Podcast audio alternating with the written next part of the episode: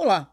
Um dos erros mais comuns dos empresários é investir os recursos de marketing na captação de novos clientes, em vez de usar uma parte para aprofundar o seu relacionamento com quem já comprou antes. Segundo o Sebrae, conquistar um novo cliente é de 5 a 7 vezes mais caro do que vender de novo para um cliente antigo. Por isso, empresas como a Apple têm produtos que atendem a diversas necessidades. Um cliente do iPhone também pode ter um tablet, computador e relógio da marca.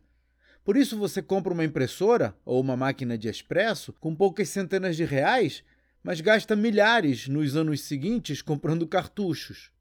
Criar esse tipo de estratégia é um dos temas que abordo nos meus treinamentos para mostrar aos empresários como construir empresas vendáveis, que funcionam sem a sua presença no dia a dia da operação.